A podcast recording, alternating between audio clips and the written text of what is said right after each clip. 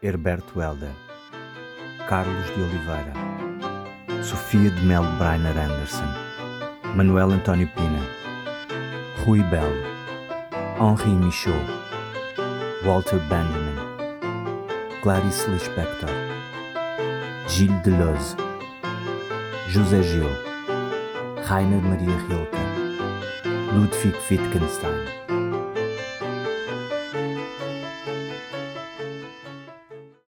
Bem-vindos a mais um episódio de Aforismos Espaciais. O certo literário do programa de hoje é retirado do livro Finisterra, Paisagem e Povoamento, de Carlos Oliveira, na versão correspondente à terceira edição de 1979, publicada pela livraria Sada Costa. A seleção do certo foi extremamente difícil. Finisterra é daqueles livros que costumo abrir frequentemente ao acaso, deixando-me memorar numa breve passagem que seja que quase sempre desejo fixar, gravar para sempre na minha memória. Suspeito que seja um efeito secundário da narrativa labiríntica que Carlos Oliveira constrói neste livro. Com Finisterra, regresso a um tema frequente neste programa, que poderei designar genericamente como a relação entre paisagem e arquitetura, a qual este livro adensa, contribuindo com várias inquietações e enigmas. O Ricardo Vaz Trindade, como habitual, lê-nos em seguida o excerto selecionado. O melhor é voltar atrás, ao começo de tudo. Há mil anos, ou mais, alguém repara atentamente numa garrafa cheia de água e descobre a primeira objetiva. Lá está a imagem da realidade, quando os raios solares passam através da água. A voz lenta do Pai. Uma lentidão excessiva espécie de exorcismo que detém, demora o essencial, que permite enfim analisá-lo. Não há sílabas soltas, palavras sem fraturas, sem empastamentos, um bloco íntegro, mas distendido. Fala como se esticasse a massa espessa dos sons que a respiração envolve num hálito de brandy. Levanta o cálice e bebe-o de um trago. Limpa a boca ao lenço tabaqueiro, dobra-o pelos vincos iniciais, torna a metê-lo no bolso superior do casaco. À mostra fica apenas uma barra vermelha, desbotada pelo uso e o ferro de engomar. Estende a mão para o livro poisado na mesa de vinhático e procura a página exata. Como diz o compêndio de fotografia, a imagem apresenta um ordenamento inverso do real, mas captou-lhe os elementos essenciais. Ergue os olhos do livro e fita, através da vidraça, a paisagem deserta. Pode confrontar, sempre que lhe apetece, a fotografia na parede junto da janela e a realidade exterior, a horas certas, sob a luz quase igual. Mesmo ordenada ao contrário, quer dizer, de pernas para o ar, a imagem repete com grande semelhança areia, gramíneas, céu, lagoa, nuvens e outros elementos, se os houver. Homens, cavalos, bois, carneiros, aves, por exemplo, serão também captados na lente rudimentar da garrafa de água quando aparecerem. A imagem não é perfeita, escapam-lhe alguns pormenores, mas foi o ponto de partida. Cálculos, sonhos, tentativas.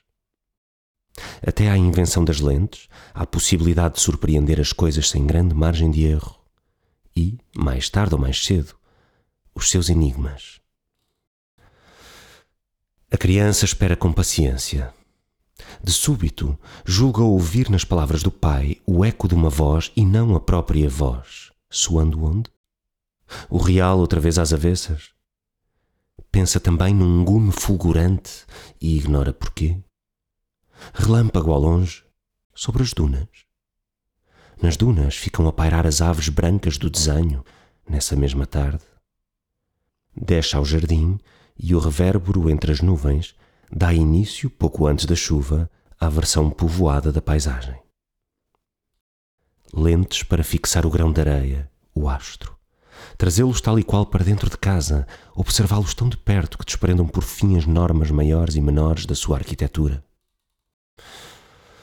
Novo cálice de brandy o quinto, o sexto. Bebido agora devagar, pondo de acordo o gesto e as palavras.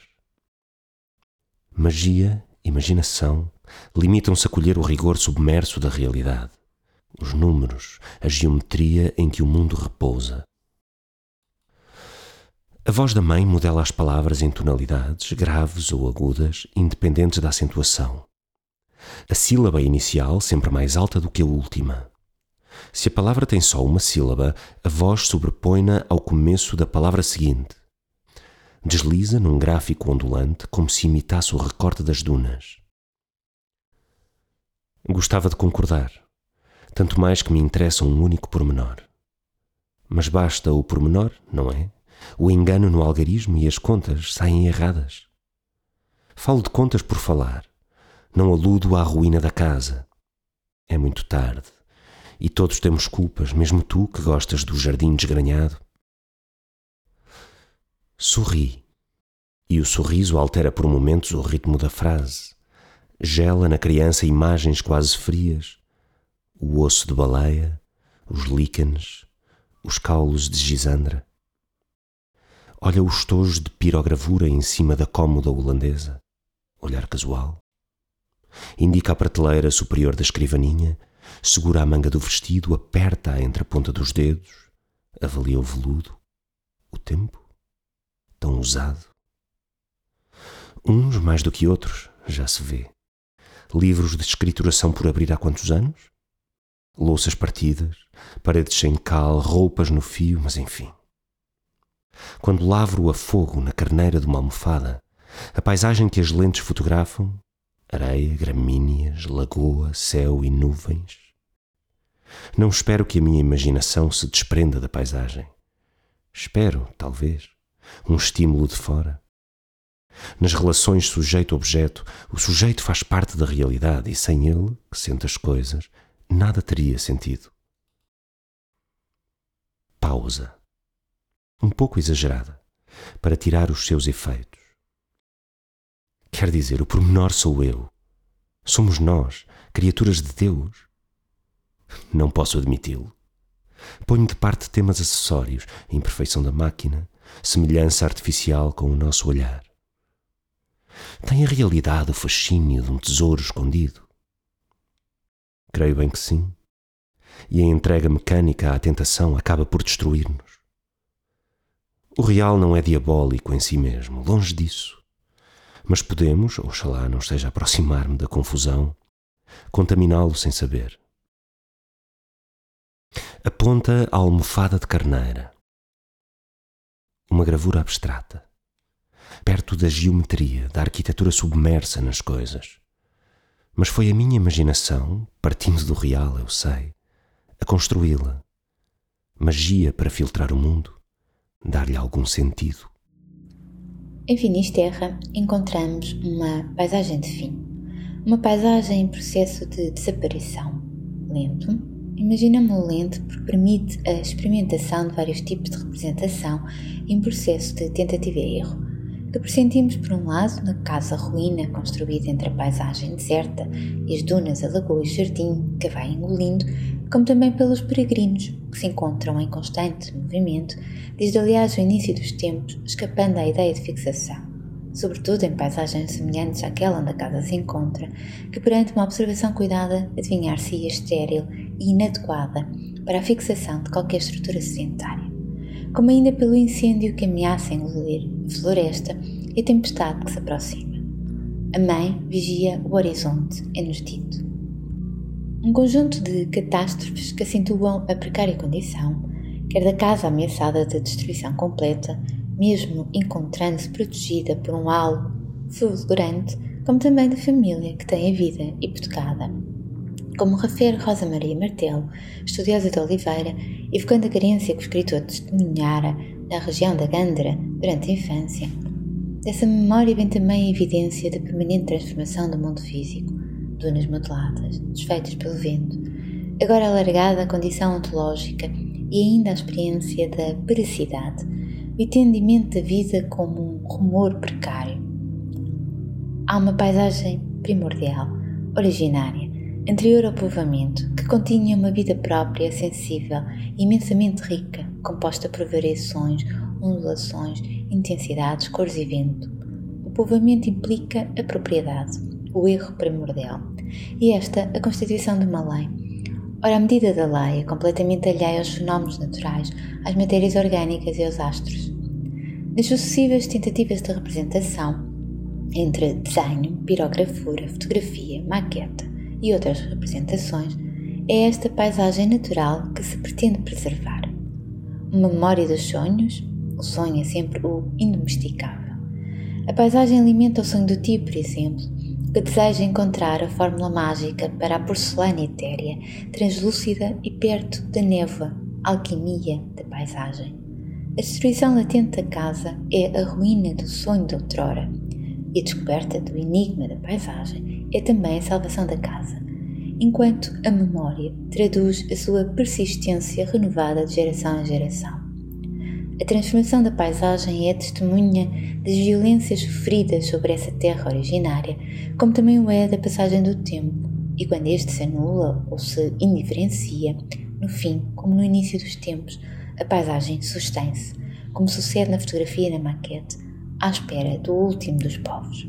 Num ato de redenção pela apropriação ilegítima, diz o narrador, códigos ilícitos regulam o fluxo da propriedade. É talvez inocente o primeiro erro, pioneiros, ocupando o deserto. E os erros seguintes? O amigo da família, homenzinho curioso, defende as famílias iniciais, os povoadores. De facto, merecem um certo crédito e inocência. Partiram do nada, embora o nada não lhes pertencesse. Fizeram um povoamento, recriaram, fecundaram as dunas. Tiramos o chapéu. Mas direito, o que se chama direito, não é evidentemente a sombra de uma vara torta. O excerto que escutamos coloca-nos nos primórdios da criação de imagens e na relação que estas detêm com o modelo da realidade. Cada imagem criada é um mundo possível e outro, o real, é sempre o da imagem. A casa ruína é um dispositivo óptico, uma câmara escura, que no seu interior contém outra câmara escura. Na casa, a janela é também ela um dispositivo óptico, enquadra e secciona a paisagem. Primeira hipótese que reconhecemos nas palavras do pai. A imagem apresenta um ordenamento inverso do real, mas captou-lhe os elementos essenciais. A janela-imagem capta os elementos essenciais e ordena a paisagem: areia, gramíneas, céu, lagoa, nuvens. O avanço técnico permitiu à fotografia desvelar os enigmas do mundo, trazendo à superfície esse inconsciente da paisagem, como diria Walter Benjamin. A janela, embora não possua a sofisticação das lentes, utiliza o seu desenho para intensificar os elementos essenciais da paisagem ao trazê-la para primeiro plano e conceder-lhe um rosto. Segunda hipótese que encontramos, através do diálogo da mãe. A janela-imagem desvela o rigor sumerso da realidade, acordado pela magia e pela imaginação no encontro corporal e efetivo com as coisas e com o mundo. Nesta hipótese, apercebemos a importância do corpo na relação com a janela e com a paisagem que se ergue diante de si. Inevitavelmente, esse encontro desperta e solta a imaginação, tal como no desenho da criança, quando relâmpagos se transformam em aves brancas. Elizabeth Marques, outra estudiosa de Oliveira, refere curiosamente que a mãe encarna a figura da feiticeira. A sua relação com as coisas, ervas, animais, pedras, obedece às leis da intuição e do mistério. A sua relação com a paisagem é da mesma ordem. Ela procura inscrevê-la quente na pele do carneiro a partir da compreensão simultânea da violência e do prodígio no mundo. Porém, também esta procura encontrar o sentido primeiro, os arquétipos, arquitetura, geometria e fundamentos da paisagem.